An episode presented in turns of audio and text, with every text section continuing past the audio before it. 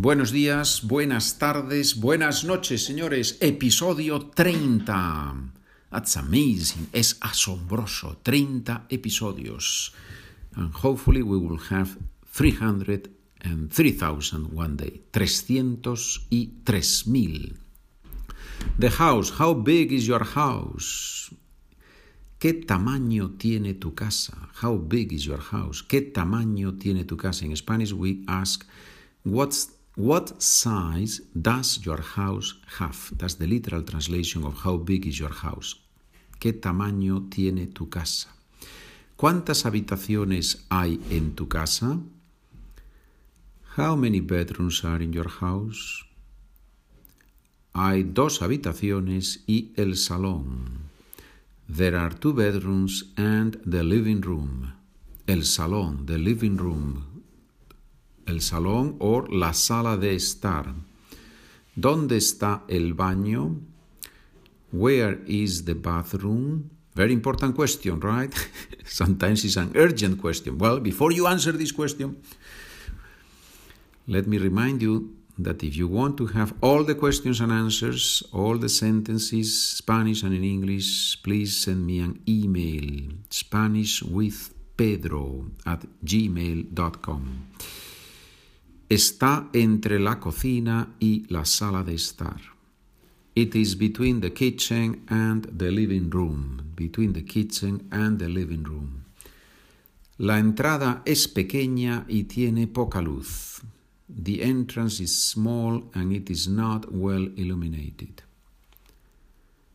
Mi cuarto tiene un armario muy grande.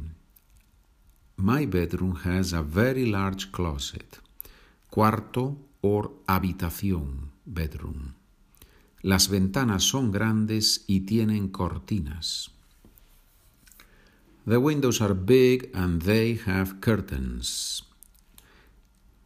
Pay attention to the agreement between subject and predicate through the verb to be. Las ventanas son grandes. Plural, ventanas, plural, the adjective plural, grandes.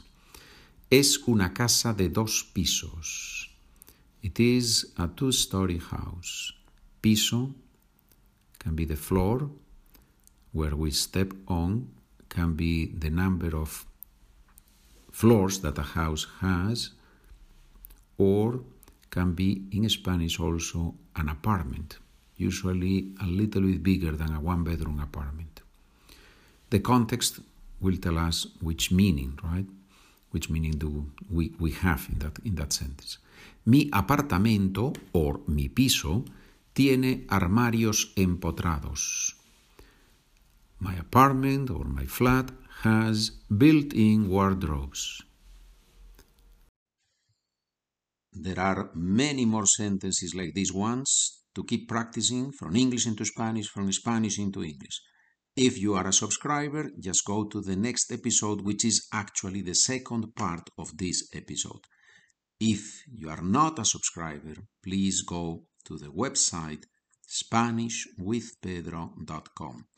For less than a cup of coffee, you can subscribe and receive access to all the audios plus the transcripts for all the episodes. Just check the box where you share your email with me, so I will send you the documents. For less than a cup of coffee, you will receive a lot of material to keep practicing and to finally master the Spanish language. Muchas gracias.